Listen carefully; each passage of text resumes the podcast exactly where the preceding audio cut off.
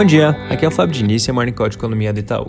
Começando pelos Estados Unidos, no sábado o Senado aprovou o pacote de estímulos no valor de 1,9 trilhões de dólares. O texto aprovado no Senado trouxe algumas mudanças em relação à versão que tinha sido aprovada na Câmara, então com isso vai, a proposta vai precisar voltar para um voto final na Câmara, que provavelmente deve acontecer amanhã. Importante mencionar que a votação no Senado foi super apertada, foram 50 votos favoráveis e 49 contrários. Então é bem importante acompanhar notícias nessa frente para ter um termômetro de como as negociações para essa votação de amanhã andam. Na sexta eu comentei que ia ser divulgado o payroll, é aquele relatório mensal de empregos, e aqui vale destacar que o resultado foi consideravelmente mais forte que o esperado, com 379 mil novos empregos em fevereiro. A mediana das expectativas do mercado era de 200 mil. Com isso, a taxa de desemprego recuou para 6,2%, antes 6,3% em janeiro. Na agenda da semana, destaque para a inflação do mês de fevereiro, que vai sair na quarta-feira. Passando para a Europa, hoje mais cedo saiu a produção industrial da Alemanha. O índice mostrou uma queda de 2,5% no mês, foi pior que a nossa expectativa, que era de menos 0,2%, que é do mercado, que era de menos 0,4%. Pesou bastante nesse resultado a queda de 12,2% em construção. Na sexta vai sair a produção industrial da zona do euro. Nossa projeção é de uma queda de 0,3%. Destaque também na agenda da semana para a decisão de política monetária do ECB, que vai ser divulgada na quinta-feira. Fechando a parte internacional, na China, o resultado de, das exportações dos meses de janeiro e fevereiro mostrou uma alta de 60,5% na variação anual, que foi bastante acima da expectativa do mercado de 40% e da nossa projeção de 50%. As importações também tiveram um crescimento acima do esperado, com alta de 22,5% no período. É, nossa projeção era de 20%, do mercado era de 16%.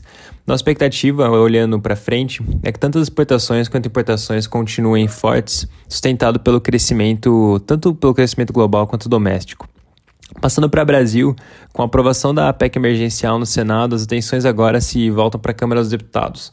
O noticiário do final de semana já relata dois esforços em direções opostas. O primeiro, no grupo de deputados que quer aprovar o texto como ele veio do Senado e com isso trazer celeridade ao processo, e o segundo, os deputados a favor de fazer algum tipo de modificação ou eventualmente até fatiar a proposta para discutir algumas partes com mais calma.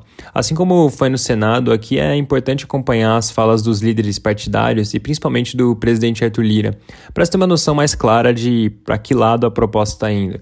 No momento, do que vem sendo relatado é que a ideia é que o relator do texto na Câmara, o deputado Daniel Freitas, apresente o parecer dele em breve, muito provavelmente com o mesmo texto do Senado, para que as discussões já comecem amanhã e a votação ocorra na quarta. Na parte do vírus, os números continuam piorando. A média diária de óbitos continua batendo recordes praticamente todos os dias, agora já atingindo o patamar de 1.500. Hospitalizações também permanecem alta por todo o país. Em São Paulo, por exemplo, as UTIs já contam com mais de 80% de ocupações. Na capital, essa é também a história. Destaque também para o Sul, que está com praticamente 100% de ocupação, e no caso do Rio Grande do Sul, é, o estado já está com capacidade total ocupada, inclusive está com fila de espera. Nesse sentido, tem alguns jornais que trazem notícias sobre vários governadores coordenando para adotar medidas restritivas em conjunto para tentar conter um pouco a propagação do vírus. Além disso, na semana passada, uma série de jornais trouxe notícias na linha de que o governo deve fechar contratos de compra das vacinas da Pfizer, Janssen e Moderna. Então é importante acompanhar possíveis desdobramentos nessa frente ao longo da semana. Na parte de dados, vários, é, várias divulgações importantes ao longo da semana. Amanhã sai a criação de empregos formais e também a receita do setor de serviços. Na sexta sai o resultado das vendas do varejo. Todos esses referentes ao mês de janeiro. E além disso, na quinta-feira vai sair o IPCA do mês de fevereiro. Para finalizar, agora há pouco saiu o IGPDI, também no mês de fevereiro. O índice mostrou uma alta de 2,71% no mês, que foi acima da nossa expectativa de 2,41% e da do mercado, de 2,32%. E com isso, acumulando alta de 5,69% no ano e 29,95% quando a gente olha em 12 meses. O IPA, que é o índice de preços ao produtor amplo, teve uma alta de 3,4% no mês, levando a leitura de 12 meses para 41,77%. Já o índice de preços do consumidor, o IPC, subiu 0,54% no mês e 5,41% na leitura anual. É isso por hoje, um bom dia e uma boa semana.